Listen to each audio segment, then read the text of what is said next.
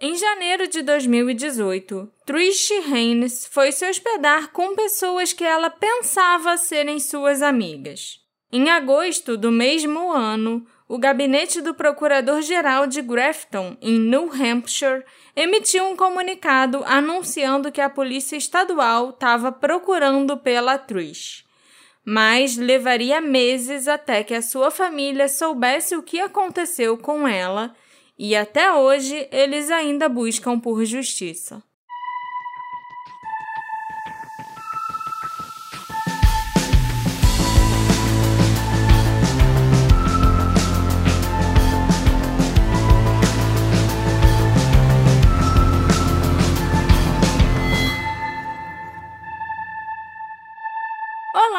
Ouvintes queridos! Sejam bem-vindos a um novo episódio do Detetive do Sofá. Eu sou a Marcela, a host desse podcast, e hoje eu vou contar para vocês a história da Trish Haynes. E vou falar exatamente o que aconteceu com ela. E olha, foi meio meio macabro. Tá preparado, Alexandre? Eu tô, Marcela. Você me falou só um detalhe Sim. da história dela. Um detalhe fiquei, bem importante. Eu fiquei meio chocado quando você falou.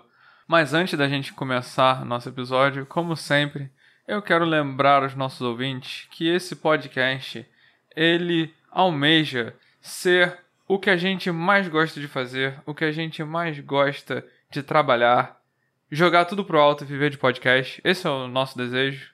Com certeza. E com isso a gente conta com aqueles grandes mecenas que são os nossos apoiadores. Os, né? os grandes patrocinadores das artes. Os grandes patrocinadores das artes que são os apoiadores do Detetive do Sofá. Né? Então, se você quiser ser uma dessas pessoas, entrar no nosso grupinho de apoiadores e garantir que o Detetive do Sofá vai continuar desse jeitinho que você goste, então considera apoiar a gente. Eu sempre deixo o link aqui embaixo do site da Aurelo que a gente aceita os apoios. De novo, é muito importante, ajuda bastante. E quem sabe, né, para isso aqui virar só o que a gente faz, ia ser ótimo. Para mim ia ser um sonho realizado. Então, né? Fica aí o recado. Mas Marcela, eu queria dizer hum. que o Detetive do Sofá é apenas um podcast parado em frente ao ouvinte, pedindo para apoiá-lo. É a frase do Notting Hill? É, da Julia Roberts eu pro Hugh Grant? procurando frases famosas de filme, porque tá, tá Pior complicado. é que eu detesto esse filme. Mas... Nossa senhora. Na verdade, não sei se eu já comentei isso antes, mas eu detesto comédia romântica. Acho um saco. E Notting Hill é uma das comédias românticas que eu acho mais meh. Entendeu? Ok. Desculpa, não sei se você sabia disso. Acho não, que você, acho eu que com certeza sabia. sabia disso. Eu só queria uma frase legal, não precisava. Foi uma, não, foi uma boa frase. É uma boa frase. Uhum. Nesse contexto do podcast. Uhum. Não acho que é uma boa frase no contexto do filme. Ok. É uma frase muito boboca no contexto do filme. Ah, não Desculpa aí, negar. galera que gosta muito Os de Notting Hill. de Notting Hill. Mas foi meu uma pai boa é fã de Notting frase. Hill. Não sei se você sabe, meu pai gosta muito de Notting Hill. Foi mal aí, mas não gosto não. Tenho que ser sincera com o meu público. É exatamente o que seu público quer ouvir, sua opinião sobre Notting Hill. E não o episódio... Da Trish Hands. Ai, meu Deus. Desculpa, gente. Bora? A Trish nasceu na cidade de Stuart, na Flórida, em 22 de julho de 92. Ela era filha de Toby Duran e Megan Haynes. A Trish era descrita pelas pessoas mais próximas a ela como uma mulher gentil, confiante e bonita por dentro e por fora. Ela era inteligente, independente e muito leal. A Trish gostava muito de moda e sempre se vestia muito bem. Ela também amava os animais, era uma pessoa muito amorosa e compreensiva. Embora não tenha tido uma vida muito fácil, a Trish sempre olhou para o futuro com otimismo e ela possuía uma positividade que brilhava durante grande parte das adversidades que ela enfrentou ao longo da vida. A Trish foi criada principalmente pela sua avó, Sandy, E ela se mudou em algumas ocasiões com a sua família enquanto crescia, passando a sua juventude na Flórida, né, mais perto da sua mãe biológica, a Megan, e mais tarde se mudando para New Hampshire no início da adolescência, com a avó, a Sandy. Me referi a Megan como a mãe biológica porque a Sandy, que era a avó da Trish, adotou a neta Uhum. para ser filha dela. Então, assim, ela era a mãe adotiva da Trish, entendeu? Ela era a pessoa realmente legalmente responsável Entendi. pela neta, entendeu? E ela também é irmã da mãe? Não. Ela sabia quem era a mãe dela, ela sabia Não, que. eu, Tipo, eu, né? eu não quero fazer gracinha, mas é porque eu me perguntei se o que acontece com a mãe nessa. Não, a mãe continua sendo a mãe biológica. Ela só abriu mão da guarda da filha pra mãe Entendi. dela porque ela não tava afim, sabe? Ela entendi. não, não se sentia preparada pra cuidar de, de uma criança e tal. Mas elas, todo mundo se dava bem. Então, Uhum. entendeu? A Trish era muito próxima dos seus familiares, especialmente da sua tia-avó Valerie. Em algum momento, depois que a Trish se formou no ensino médio, a avó dela, Sandy, se mudou de volta para a Flórida com o marido. E a Trish preferiu permanecer em New Hampshire. A Trish era uma garota gentil, mas muitas vezes ela confiava demais nas pessoas. Os seus amigos, inclusive, acreditam que ela muitas vezes ignorava os sinais de alerta em relacionamentos. E muitas pessoas notaram esses sinais quando a Trish começou a namorar um rapaz chamado Christopher Hughes. Mas ela continuou tentando fazer aquele relacionamento funcionar. Em 2014, a Trish, já adulta, estava morando e trabalhando na área turística de North Woodstock com o seu então namorado, o Christopher. Com o tempo, o relacionamento azedou e foi se tornando cada vez mais violento.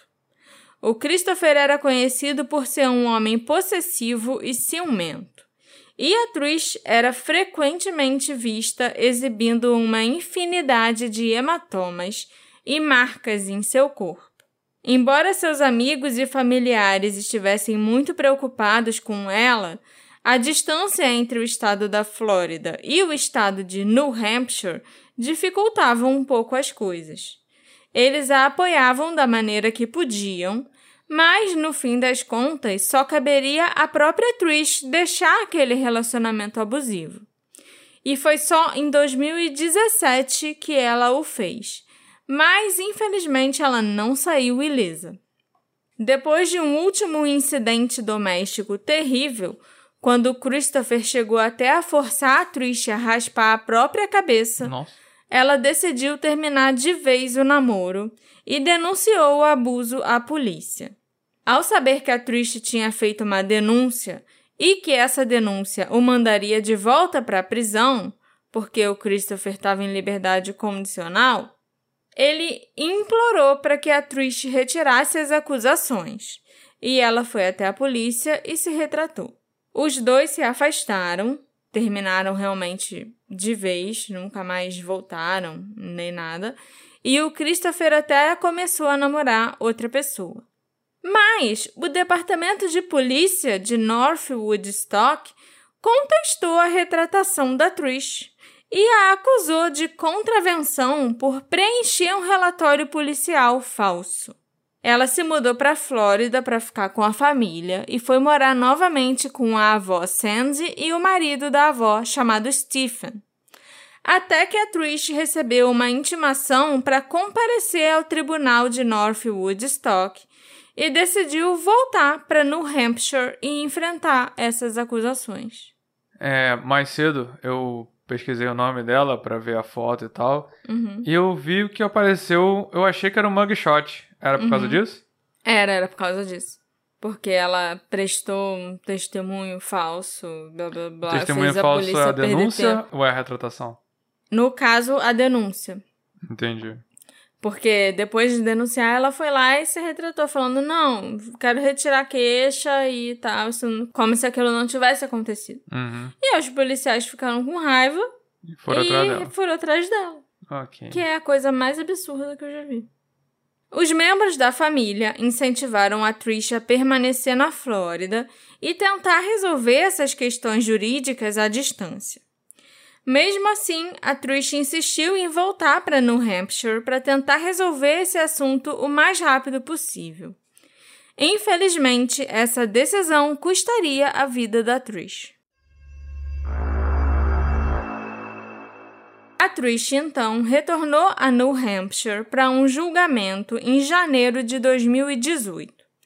Ela combinou de ficar com uma amiga chamada Becky na área rural de Romney, em New Hampshire, até que aquilo tudo terminasse e ela pudesse voltar para a Flórida com uma ficha limpa.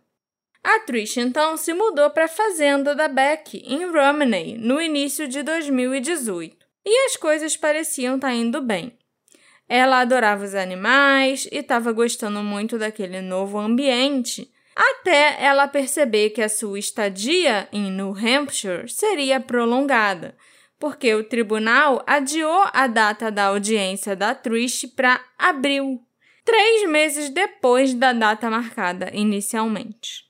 E a Trish era uma pessoa extremamente sociável, que estava sempre enviando mensagem de texto, postando nas redes sociais e acompanhando as redes dos seus amigos e das pessoas da sua vida, né?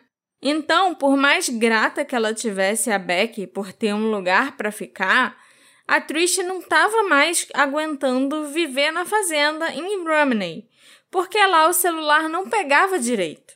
E não havia nem meios de transporte público que a levassem à cidade com facilidade.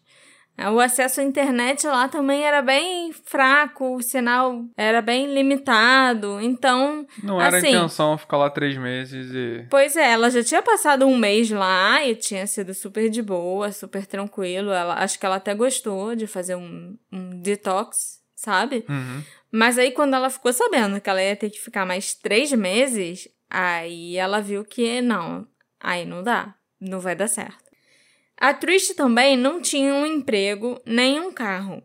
Ela estava recebendo benefícios da Previdência Social por invalidez de longo prazo porque ela sofria de transtorno bipolar. Já a Beck, a amiga dela, trabalhava em tempo integral e a Trish estava ficando sozinha na fazenda durante o dia todo. E depois de passar um mês assim, ela já estava ficando inquieta e meio entediada. Ela então começou a procurar outras opções de lugares para ficar enquanto aguardava a data da audiência.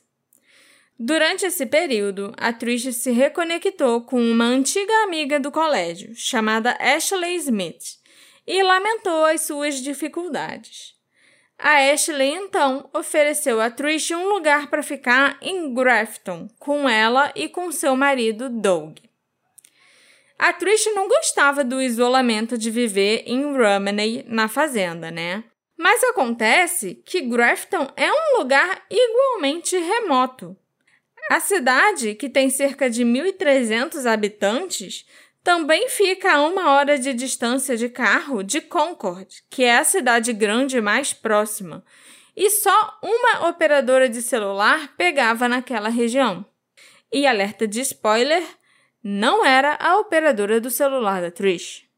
Mas a Trish ainda assim resolveu que ia para Grafton ficar lá na casa da Ashley e do Doug.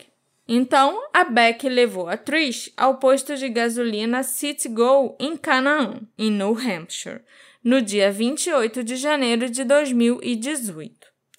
Lá, a Trish entrou na minivan vermelha da Ashley e do seu marido Doug e foi embora com eles.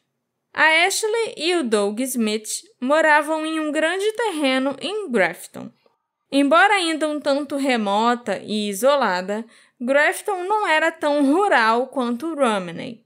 E a Trish acreditava que ela seria, no mínimo, capaz de manter contato com o mundo exterior a partir do seu novo lar temporário.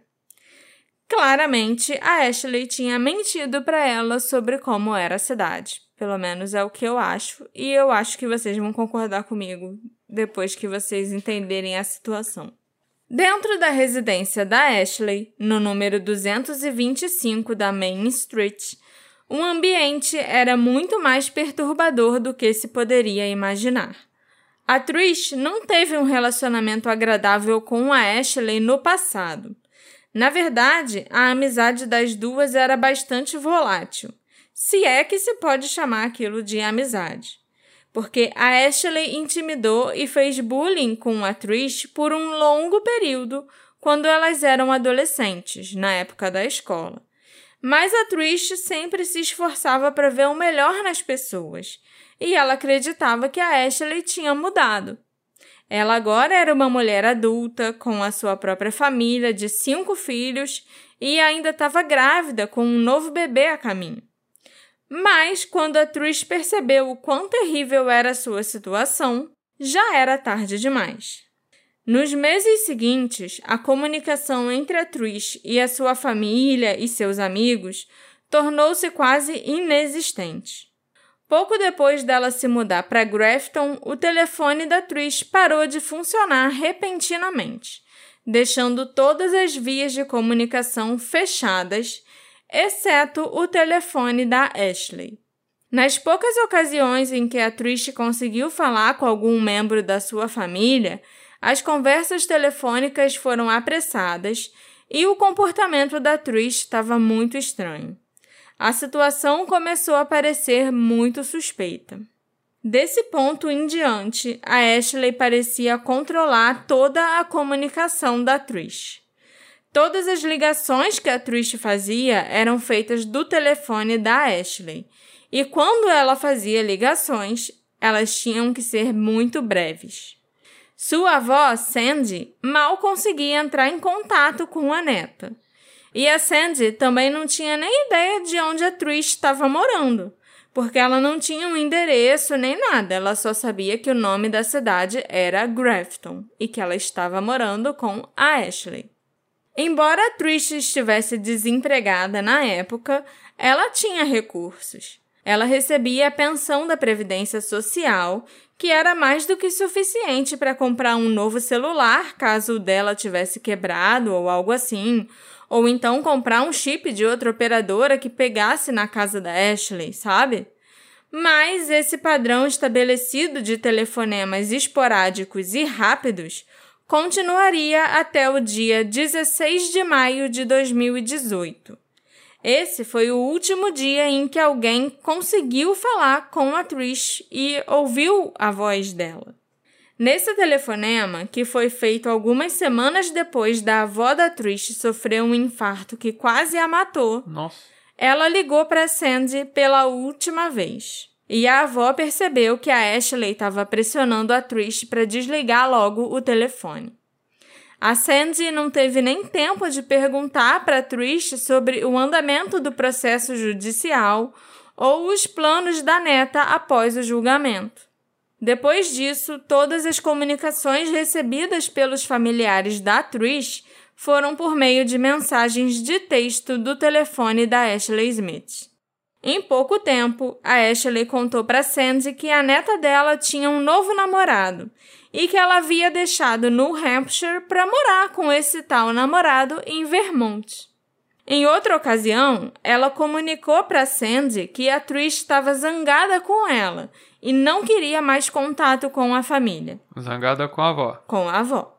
Sabendo o quão incongruente isso era com a natureza da neta, a Sandy respondeu para Ashley explicando que ela ficaria feliz em deixar a Trish em paz se isso fosse o que a neta realmente quisesse. Mas ela precisaria ouvir isso da boca da própria Trish. E é claro que a Trish não ligou para a avó para dizer isso, né, pessoalmente. A Trish simplesmente pareceu desaparecer do mapa. Mas a avó dela, Sandy, tinha esperanças de que após a audiência a Trish voltasse para casa na Flórida, o que não aconteceu. Hey, você se interessa por crimes reais, serial killers, coisas macabras e tem um senso de humor um tanto quanto sórdido? Se sim, você não está sozinho. Se você precisa de um lugar recheado de pessoas como você, Venha conhecer o podcast Pátria Amada Criminal. Todas as semanas tentamos entender o pior da humanidade. Nesse processo a gente ri, chora, fica brava, fofoca, porque afinal de contas é assim que a gente fala quando está entre amigos. Suas novas melhores amigas trevosas estão aqui no Pátria Amada Criminal. A tia-avó da Trish, a Valerie Álvares, mora sazonalmente em New Hampshire. E quando ela chegou à sua casa de verão, em maio de 2018, ela começou a investigar ansiosamente o paradeiro da Trish. Depois de alguns telefonemas, a Valerie descobriu que a Trish tinha faltado à audiência no tribunal, o único motivo dela ter retornado ao estado. A Valerie dirigiu até Grafton, que ficava a uma hora da sua casa em Concord, e foi procurar a Trish pessoalmente. Ela visitou as lojas em Grafton e perguntou sobre a Trish. Mas naquela cidade incrivelmente pequena, de algum jeito ninguém conhecia nem tinha visto a Trish. A Valerie até ficou mostrando fotos da Trish para todo mundo, assim, tipo, nas ruas, nas lojas, no correio, em tudo que era lugar naquela cidade que era bem pequenininha, e parecia que ninguém nunca tinha visto aquela mulher. Caraca. A Valerie, então, pensou que a Trish podia ter voltado a morar com o ex-namorado abusivo. E podia ter tido vergonha, né, de contar para a família, sei lá, que voltou com o Christopher. Entendi. Mas ao entrar em contato com o Christopher, ele também não tinha visto a Trish há meses. E ele, inclusive, já estava até morando com outra mulher. Então, assim, realmente ele não fazia ideia nem de que a Trish tinha voltado para New Hampshire sabe? Para o Uhum. julgamento, nem nada disso. Durante o resto de maio e junho, a Ashley Smith incitou a Sandy e a Valerie, dizendo que a Trish não queria falar com elas, ou que ela havia se mudado, ou estava morando com algum namorado. A família continuou tentando obter mais informações da Ashley, mas não teve sucesso.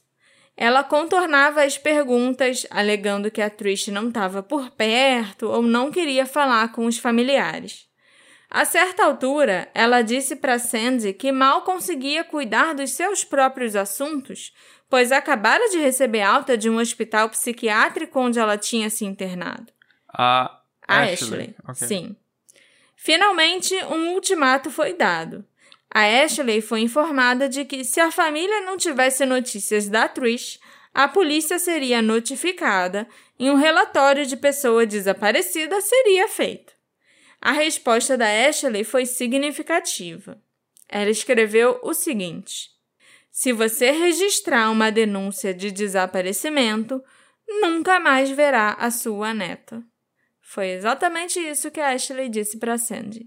Ok. A Sandy pressionou ainda mais, enviando uma mensagem para Ashley dizendo: Ashley, o que você disse veio de você ou da Trish?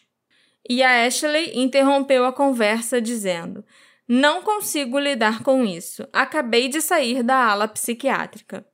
A Sandy então contatou a polícia de North Woodstock imediatamente e apresentou um relatório de pessoa desaparecida da neta.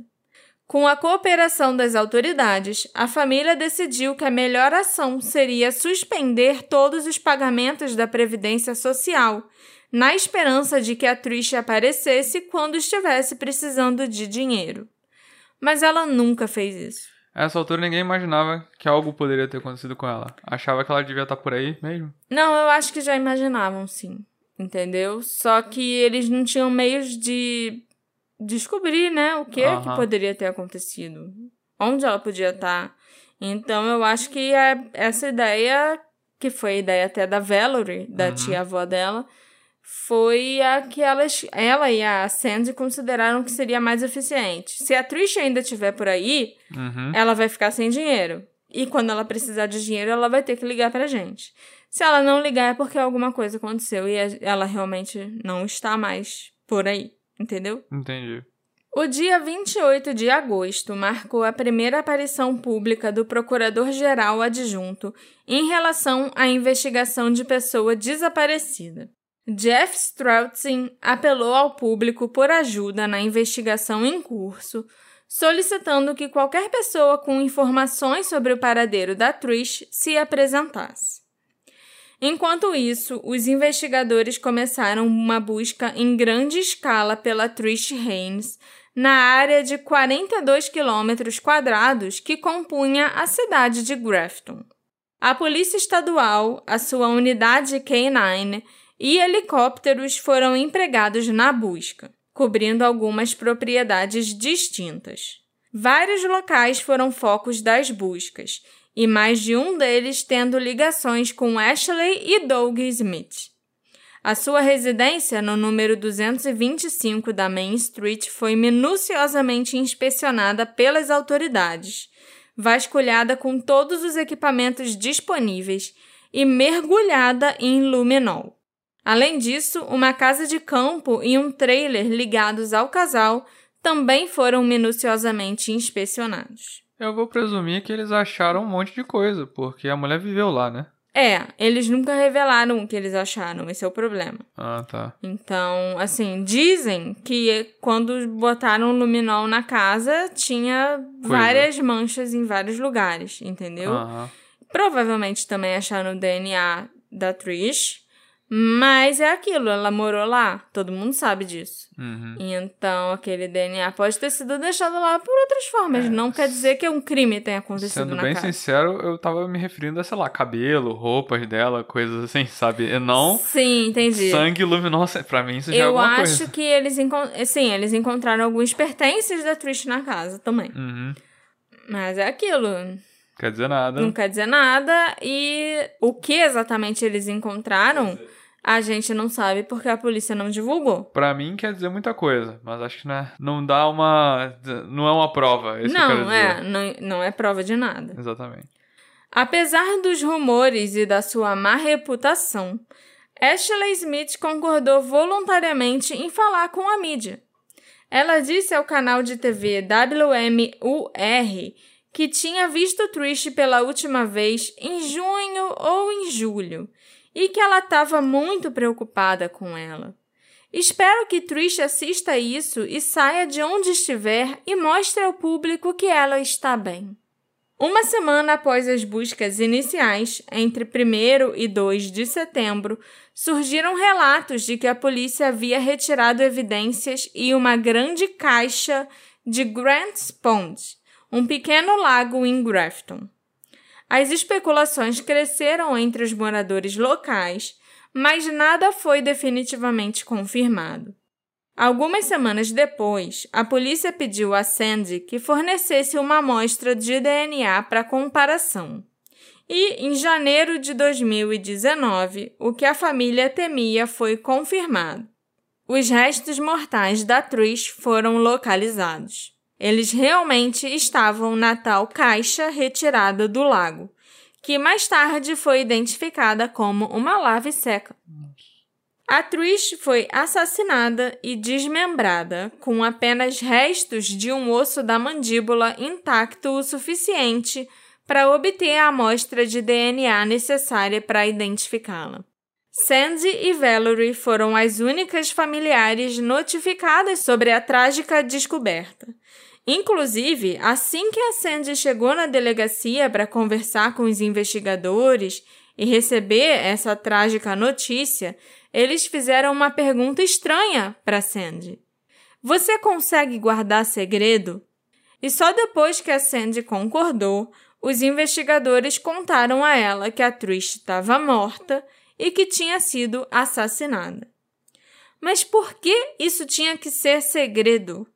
A polícia explicou que, caso contrário, se as informações fossem vazadas, isso poderia comprometer as investigações e a busca pelo assassino. Então, a Sandy acabou aceitando, né? Ela ficou quieta junto com a Valerie. Mas, depois de um tempo, pareceu que as ações policiais pararam e que as investigações estavam numa espécie de beco sem saída e nada estava acontecendo. Então a Valerie resolveu divulgar ao público o que aconteceu com a Trish. ela decidiu que ela não queria deixar a Trish permanecer como uma pessoa desaparecida apenas para que a polícia pudesse evitar o pesadelo da imprensa caindo em cima dele sobre um assassinato não resolvido. E ela estava certíssima em fazer isso, na eu minha tô- opinião. Eu gostei muito dessa tia Valerie. Sim. Parece uma pessoa que. Vambora, sabe? Sim. Foi catar, foi procurar, foi Sim. De, de loja em loja Exatamente. procurando, não deixou barato. A Valerie deu uma entrevista coletiva revelando tudo o que sabia. A polícia ficou encurralada e confirmou as suas declarações. A Valerie e a Sandy não sabiam muito a respeito da Ashley e do Doug no início, né? As duas últimas pessoas a terem contato com a Trish. Embora as suas próprias investigações posteriores tenham sido frutíferas. Os Smith se tornaram bastante infames à luz de tudo o que ocorreu em torno do caso da Trish. E o seu envolvimento representa apenas uma fração do que os torna tão flagrantes. Parece que desde sempre, onde quer que um deles esteja, problemas e até mesmo a morte os seguem. Douglas Smith tem um extenso histórico de acusações criminais e violência, incluindo assédio, ameaças, agressões, furtos, roubos, receptação de propriedade roubada, conduta imprudente e agressão sexual criminosa. Tá bom para você essa lista? É complicado. Outras acusações foram feitas por violação da liberdade condicional e de ordens de restrição, falta de registro como agressor sexual e posse de arma de fogo como um criminoso condenado. Ele atualmente está preso por um estupro violento cometido em 2020 e vai ficar na prisão até pelo menos o ano de 2030. Através de entrevistas com pessoas próximas ao caso e da comunidade onde os Smith viveram, parece ser muito comum a percepção de que o Doug também esteve envolvido na venda e possível tráfico de drogas por um longo período de tempo. No entanto, nenhuma acusação relacionada a isso aparece em seus registros policiais. Já a Ashley Smith é, em parte, produto de uma educação e infância tumultuadas e questionáveis. Quando se ouve falar das condições em que ela passou os seus anos de formação, não é de se admirar que ela tenha sido uma valentona e uma bully prolífica quando criança e adolescente. A história de vida da Ashley é repleta de representações de violência, de abuso e negligência. Vários artigos que narram a condenação da casa da sua infância devido à falta de habitabilidade e acusações feitas contra seus pais por colocarem crianças em perigo são fáceis de encontrar na internet. Repórteres e vizinhos relatam uma casa cheia de lixo e fezes de animais espalhadas por toda parte. A apreensão de 57 animais de estimação no local, incluindo alguns animais de fazenda que estavam vivendo dentro de casa, paredes e tetos inacabados e pornografia deliberadamente pendurada nas paredes de um quarto no segundo andar, onde a Ashley e os irmãos dormiam. Talvez o elemento mais triste em toda essa história seja a negação dos pais dela de qualquer delito e a tentativa de culpar outras pessoas, inclusive os próprios filhos, pelas suas ações e comportamentos vis. Mas a Ashley agora já é uma adulta. E perpetuar esse ciclo de abuso é uma escolha pela qual só ela é a responsável. Embora o seu histórico criminal não corresponda ao do seu marido, né? Porque eu acho que é bem difícil alguém chegar no patamar do Doug.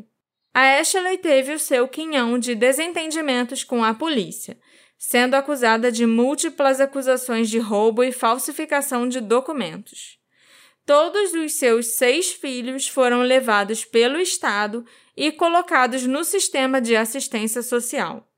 Por seu próprio consentimento, ela permitiu que a história se repetisse. Os filhos dela foram levados depois que a Trish sumiu? Olha, quando a Trish sumiu, ela estava grávida do sexto filho. Eu conversei com uma menina que estudou com a Trish e com a Ashley, né, na época da escola. E ela falou que na época que a Trish estava morando em Grafton, e, tipo, um pouco depois da Trish desaparecer, ela encontrou, tipo, esbarrou, né, com a Ashley num supermercado. A Ashley ainda estava grávida do sexto filho e ela estava carregando os cinco filhos com ela ali pelo mercado, fazendo compra e tal.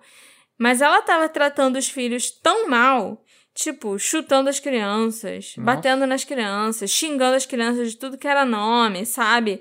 Que essa menina que tinha estudado com elas há muitos anos não falou com a Ashley nesse dia, tipo, passou longe porque ela nem gostava da Ashley, a Ashley também era uma bully com ela. E no mesmo dia, quando ela chegou em casa, ela ligou para assistência social, né, para o centro de proteção à criança e tal, e denunciou a Ashley e contou que ela tinha visto a Ashley fazendo no mercado com os filhos. Nisso, eu acho que os cinco filhos maiorzinhos foram tirados da Ashley. A bebê, que ela ainda estava grávida na época, só foi levada depois que o Doug foi preso em 2020 e depois que a própria Ashley acabou sendo presa também, mas eu ainda vou chegar lá e vou explicar por que, que a Ashley foi presa. O Doug, vocês já sabem. Quando o Doug foi preso, inclusive, a Ashley e a bebê estavam junto com ele, num quarto de hotel em Vermont e tal. Mas os cinco filhos já tinham sido levados pela assistência social na mesma época em que a Trish desapareceu, entendeu? Uhum. Por causa da denúncia dessa mulher que tinha estudado com elas duas E e presenciou aquela cena horrível de maus tratos em público no meio de um supermercado. Uhum. Após o anúncio de que os restos mortais da Trish haviam sido localizados, não demorou muito para que começassem a surgir histórias sobre o abuso que a Trish teria sofrido na casa dos Smith durante a sua estadia por lá. A Trish teria sido tratada como empregada doméstica e babá dos cinco filhos da Ashley, e era esperado que ela cuidasse deles e da casa. Qualquer desvio de comportamento, né, em relação ao que se esperava dela, faria com que a Ashley ou o Doug reagissem com violência física. A Ashley ainda era conhecida por ser extremamente ciumenta e acusava a Trish de estar tentando roubar o Doug dela, alegando que ela tinha até transado com o marido dela. Mais de uma testemunha apresentou relatos em primeira mão da Trish sendo abusada fisicamente por Doug e Ashley. Uma mulher chamada Faith Partridge entrou com uma ordem de restrição contra Ashley porque ficou com medo do que aconteceria com ela logo após ela revelar que, quando ela conheceu a Trish um ano antes, ela ficou chocada com o que viu. A Faith alegou que a Trish parecia apavorada e fisicamente desleixada. Ela olhava para o chão e não fez contato visual. O marido da Faith também testemunhou um backhand do Doug na Trish em certa ocasião. Tá bom. Outra mulher, chamada Beverly, relatou que Doug e Ashley estavam traficando a Trish, forçando-a a dormir com vários homens, principalmente amigos do casal, em troca de dinheiro. Não bastava que eles já estivessem explorando a Trish para obter os seus benefícios da Previdência Social, né? Porque eram eles que estavam ficando com o dinheiro dela. Também é possível que a Trish tenha se envolvido com drogas, tenha sido forçada, no caso, a se envolver com drogas, o que poderia ter influenciado a sua necessidade de ganhar coisas com o Doug ou ganhar coisas pro Doug, que, segundo rumores, era um traficante. Ela tinha que retribuir as drogas que ele estava arranjando para ela. É, era mais ou menos o que eu tava pensando. Tipo, por que, que ela tava lá ainda, sabe? Parecia uma pessoa que podia ir embora, mas tinha droga envolvida, dependência. E É, e assim, ela nunca tinha usado droga antes. Mas parece que começaram a drogá-la enquanto ela tava lá, e aí ela. Se- A drogá-la, a bater nela, a forçar ela a fazer várias coisas, a roubar o dinheiro dela e tirar o celular dela. Ela passou por coisas muito, muito horríveis naquela casa, desde o início, desde quando ela chegou lá. Entendeu? Uhum. Uma jovem que passou um tempo na residência dos Smith, chamada Kayla Fife, relatou que a Trish ficava constantemente ferida. Ela era deixada para dormir ao ar livre no inverno e certa vez ela disse para Keila que um ferimento aberto que ela tinha nas costas foi o resultado do Doug tê-la machucado com uma furadeira. Meu Deus. E os relatos de abuso só pioram. Uma ex-amiga da Ashley, chamada Angela, afirma saber o que causou a morte da Trish. A narrativa da Angela delineia uma brincadeira cruel e terrível que tomou um rumo assustador. Como uma das suas táticas comuns de abuso, a Ashley teria trancado a Trish com um cadeado num freezer grande que já não funcionava para assustá-la ou puni-la, e isso teria acontecido em várias ocasiões. A Ashley fazia isso porque sabia que a Trish era claustrofóbica. E a Angela, que era ex-amiga da Ashley, afirmou que um dia a Ashley deixou a Trish trancada nesse freezer por muito tempo e ela morreu sufocada. Ela também afirmou que a Ashley contratou a sua ajuda para limpar o porão e esse freezer em questão. E ao abrir o freezer, um fedor horrível emanou de lá. Dentro do freezer, a Angela encontrou o que parecia ser uma mecha de cabelo escuro. A Ashley deu a desculpa de que o freezer tinha sido usado anteriormente para guardar carne de veado das aventuras ao ar livre do Doug como caçador. Infelizmente, a Angela não sabe o que foi feito com esse freezer depois desse dia, e nenhum freezer desse tipo foi localizado até hoje. Mas essa é só a primeira teoria, né, ou primeiro relato do que pode ter acontecido com a Trish. A segunda e talvez mais convincente teoria é uma que foi montada a partir de múltiplos relatos de eventos que, quando reunidos, formam uma representação mais coesa. Uma série assustadora de eventos foi desencadeada numa fogueira que aconteceu em maio de 2018, que os americanos chamam de bonfire, né? Tipo, uma festa, faz uma fogueira e todo mundo se reúne em volta da fogueira e todo mundo bebe, faz uma festa e blá blá blá, uhum. entendeu? Um indivíduo que já tinha sido preso, ficado preso, né, com o Doug Smith antes, divulgou que foi na noite dessa fogueira que a Trish foi tragicamente morta. Esse cara afirmou que um pequeno grupo de pessoas, alguns amigos do Doug e da Ashley e conhecidos associados do tráfico, estavam festejando e consumindo uma série de drogas e álcool na noite da fogueira. E a Trish estava presente. Nessa reunião, a Trish foi acidentalmente atingida por um dos homens, que supostamente empunhava um arco e flecha. Seu corpo foi levado de volta para a casa do Doug e da Ashley, onde foi cruelmente desmembrado e armazenado num freezer, até que ele pudesse ser queimado posteriormente. Depois disso, do corpo descido, né? Desmembrado e queimado. Desmembrado e queimado, a mandíbula, que é um dos ossos mais fortes do esqueleto humano, perdendo só para o fêmur, acabou nunca sendo totalmente queimada.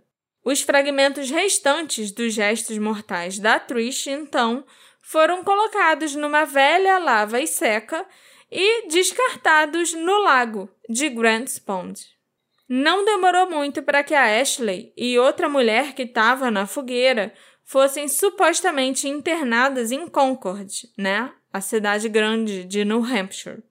Dadas as condições horríveis em que a Ashley foi criada e a tudo que ela já tinha passado e visto na vida, parece que o que quer que tenha levado a Ashley a se internar no hospital psiquiátrico deve ter sido algo completamente bizarro e horrível. Porque aquela mulher já tinha visto e feito muita coisa ruim. Verdade. Testemunhar o desmembramento e a incineração de um corpo humano provavelmente eu acho que se encaixaria nessa categoria de coisas que te deixariam abaladas o suficiente para ter que ser internado numa clínica psiquiátrica. Os nomes de todos os supostos envolvidos, as pessoas que estavam na fogueira, que teriam testemunhado a morte dela, desmembrado, queimado e se livrado do seu corpo, foram fornecidos à Polícia Estadual, e ao FBI. Dois indivíduos que estiveram presentes na fogueira, de acordo com aquela testemunha, o homem que já ficou preso com o Doug anteriormente, aparentemente não conseguiram evitar outros conflitos criminais adicionais. Adam Adolf e April Arnold foram presos em julho de 2022 em conexão com o sequestro de uma mulher de New Hampshire. Na prisão dessa dupla foi apreendida grande quantidade de heroína, além de 12 mil dólares em dinheiro. Eles serão julgados por sequestro, roubo e posse de drogas. E, segundo esse cara, essa testemunha, eles foram duas das pessoas que ajudaram a desmembrar e queimar o corpo da Trish. Mas não é por causa disso que eles estão presos. Uhum. É por causa desse outro crime.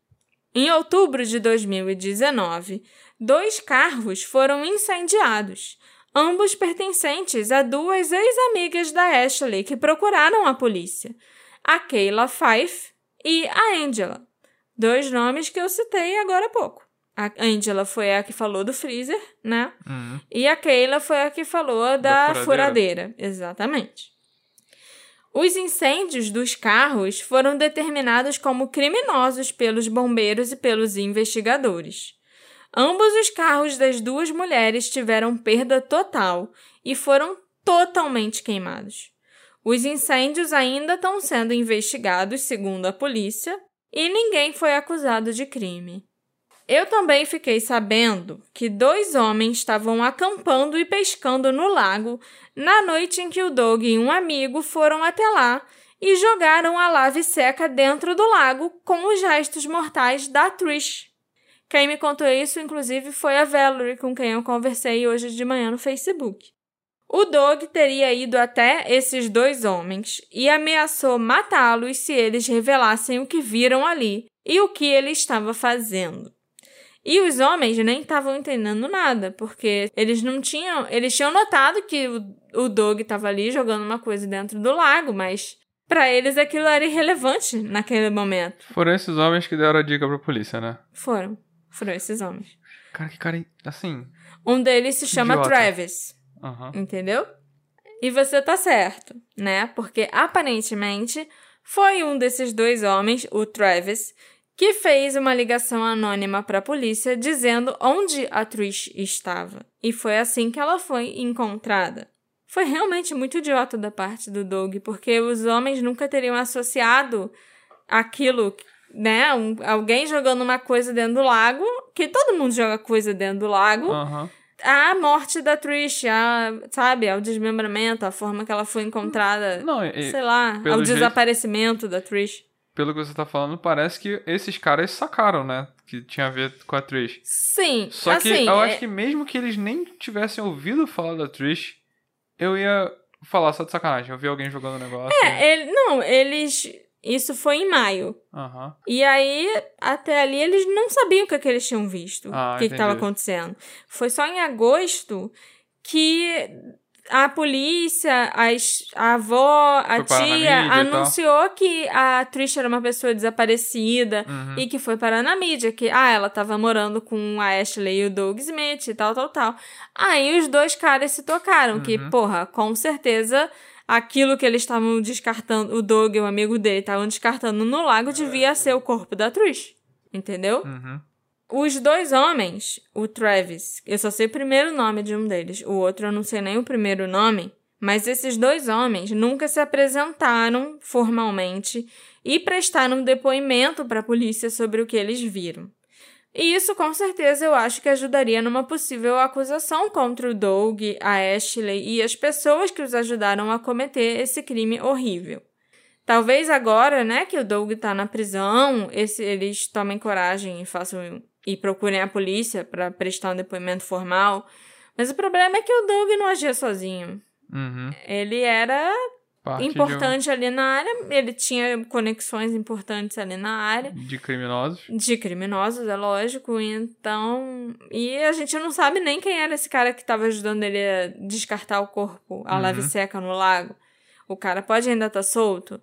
Então, por um lado, eu entendo os caras ficarem com medo de procurar a polícia, porque se você já sabe de tudo isso, já conhece todos os rumores, já encontrou o corpo no lago e mesmo assim você não conseguiu acusar ninguém, a polícia não conseguiu acusar ninguém, a polícia não conseguiu fazer absolutamente nada, eu também ficaria com medo de procurar a polícia Não, e e- nada acontecer e eu só me fuder. E você falou que as duas pessoas que falaram tiveram um carro queimado.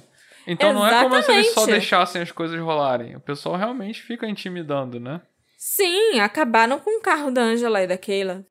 A Ashley e o Doug são pessoas tão horríveis, mas tão horríveis, que eles continuaram assediando a família da Trish e aqueles que se manifestavam a respeito da morte dela, sabe?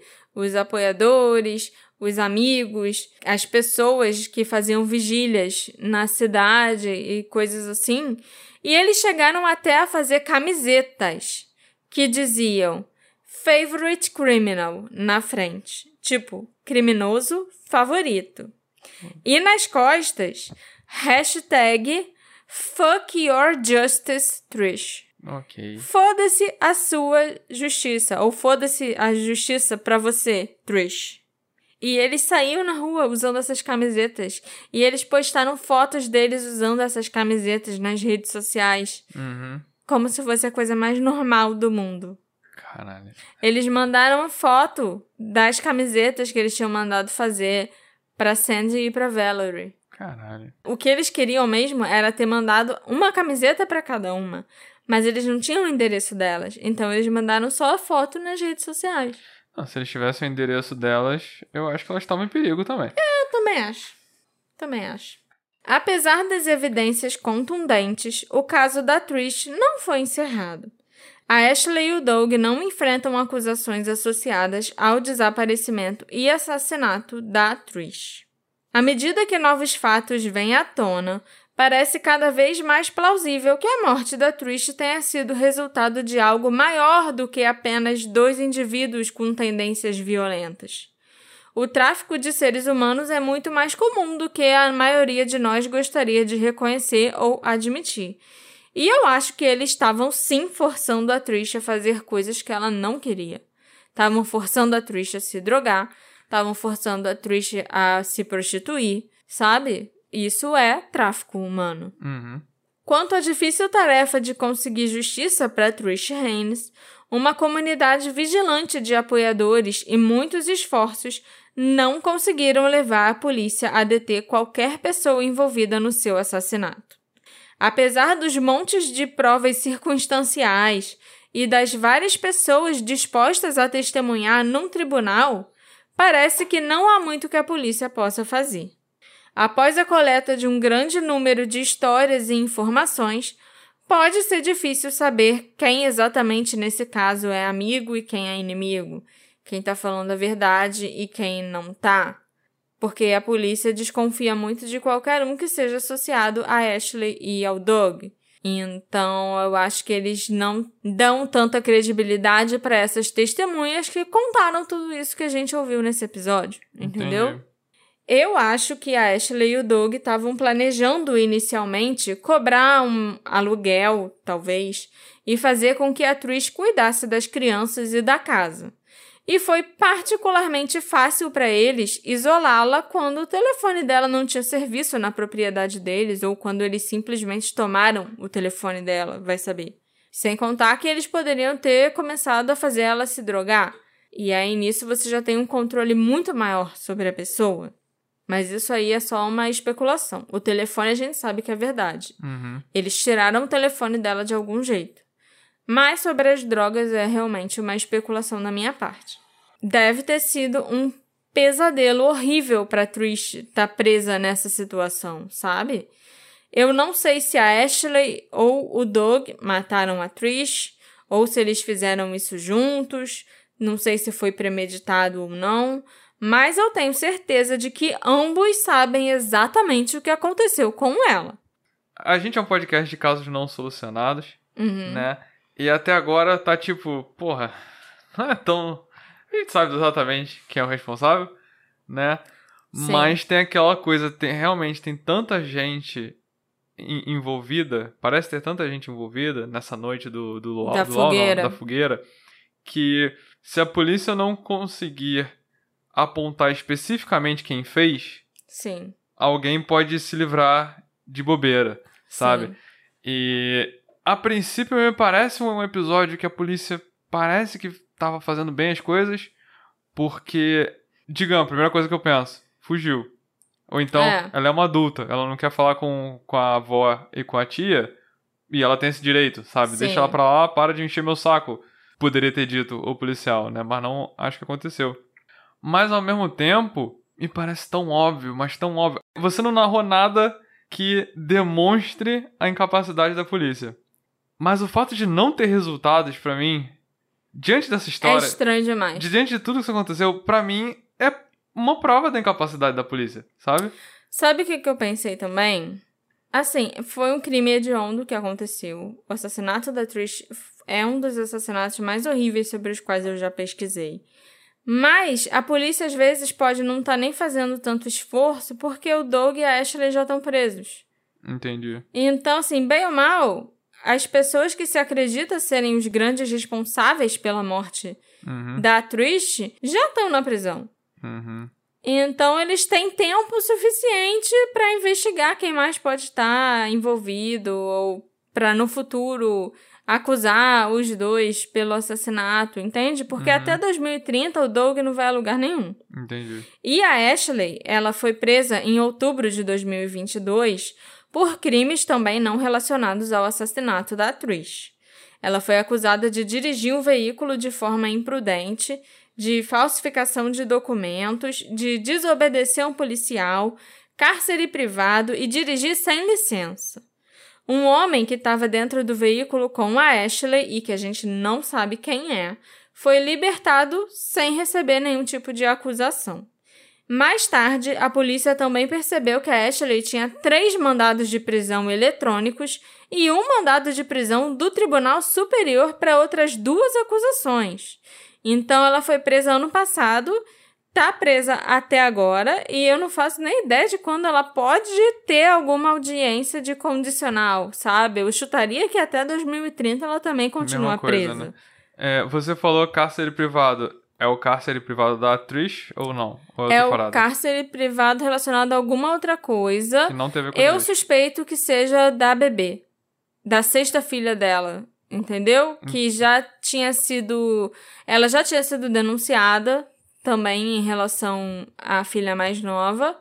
E ela fugiu e levou a filha. Entendeu? É alguma coisa relacionada à aos filhos. assistência social e a essa filha específica, que os outros cinco já tinham sido levados. Entendi. Entendeu? Eu também me pergunto se a Ashley e o Doug podem ter alguma ligação com as autoridades locais. Porque, para mim, é muito suspeito que entre os vários relatos de abuso anteriores, a polícia tenha tentado manter a Trish classificada como uma pessoa desaparecida, apesar de já terem encontrado os seus restos mortais dentro do lago, sabe? Numa lave seca. Além disso, olhando para o histórico criminal da Ashley, ela teve acusações criminais contra ela retiradas pelo Estado uma dezena de vezes, em várias ocasiões diferentes. E eu não consegui encontrar uma explicação plausível para isso, sabe?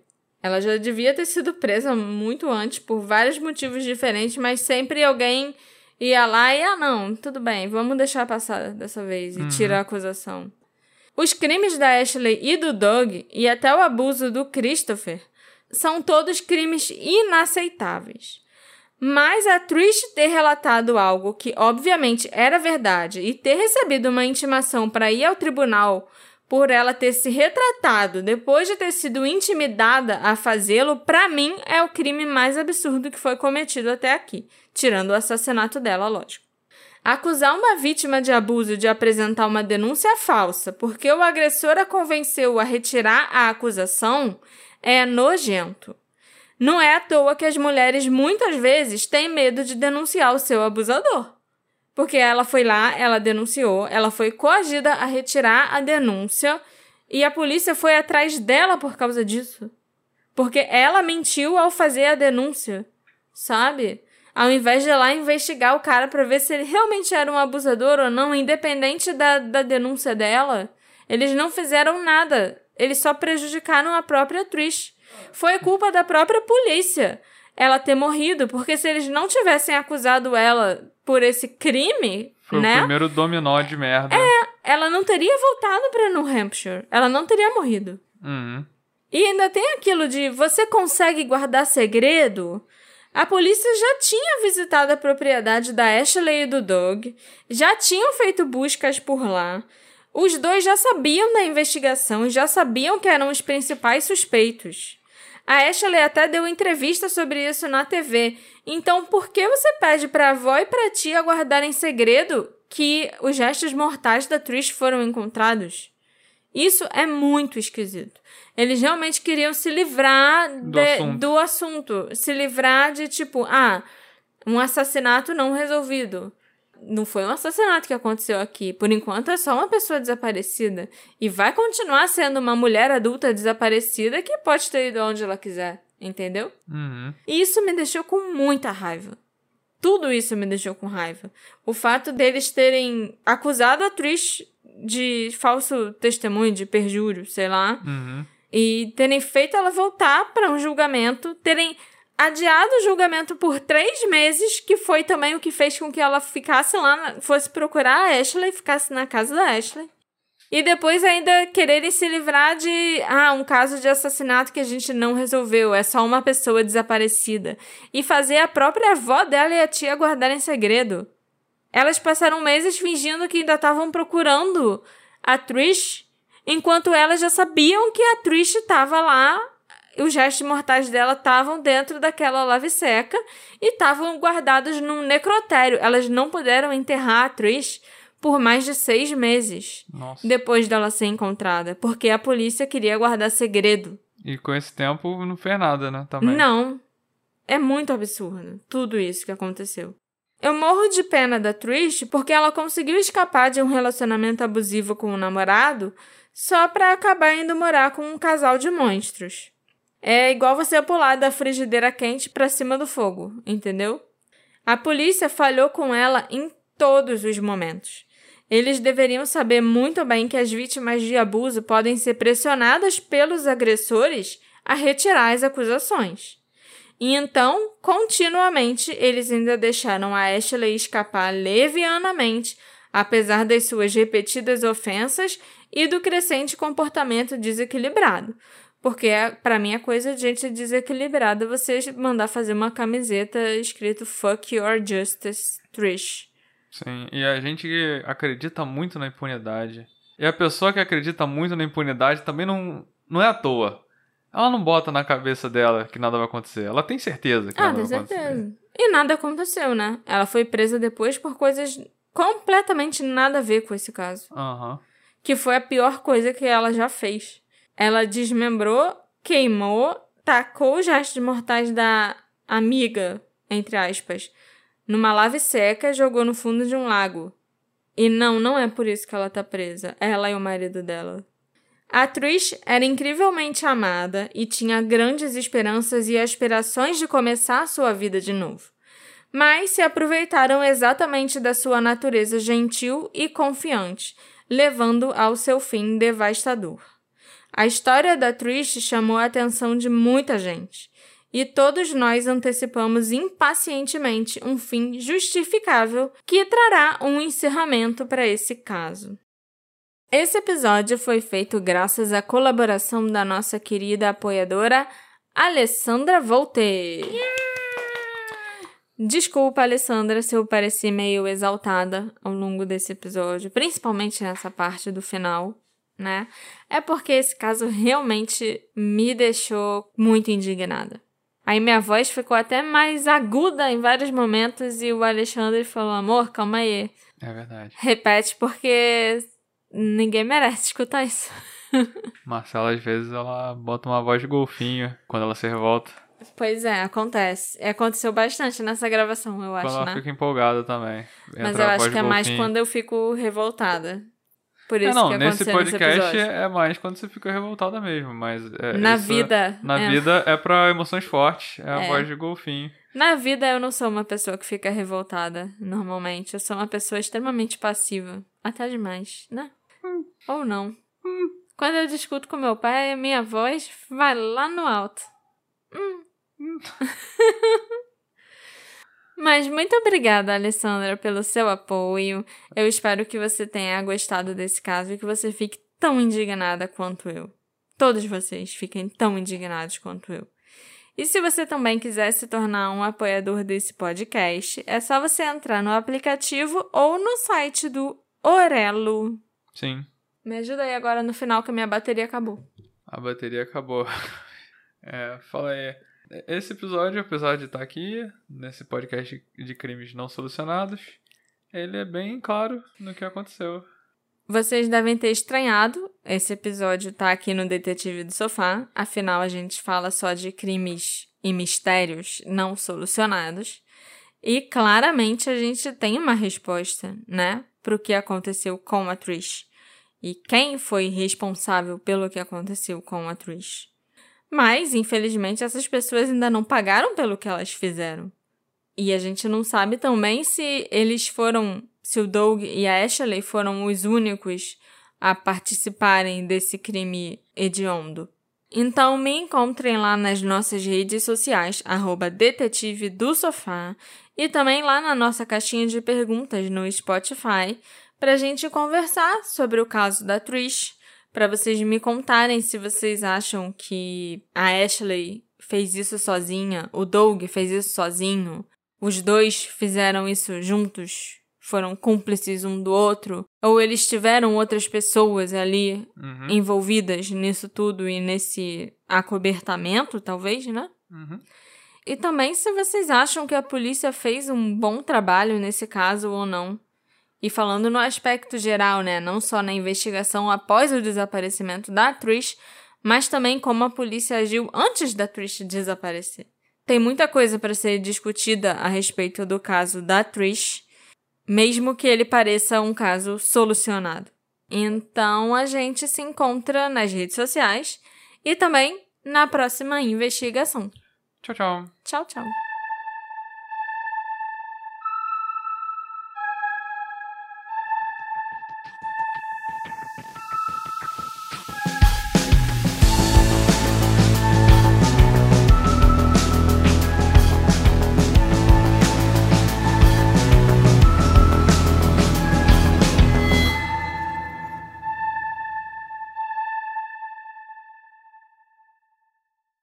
Hey, você se interessa por crimes reais, serial killers, coisas macabras e tem um senso de humor um tanto quanto sórdido? Se sim, você não está sozinho. Se você precisa de um lugar recheado de pessoas como você, venha conhecer o podcast Pátria Amada Criminal. Todas as semanas tentamos entender o pior da humanidade. Nesse processo, a gente ri, chora, fica brava, fofoca, porque afinal de contas é assim que a gente fala quando está entre amigos. Suas novas melhores amigas trevosas estão aqui no Pátria Amada Criminal.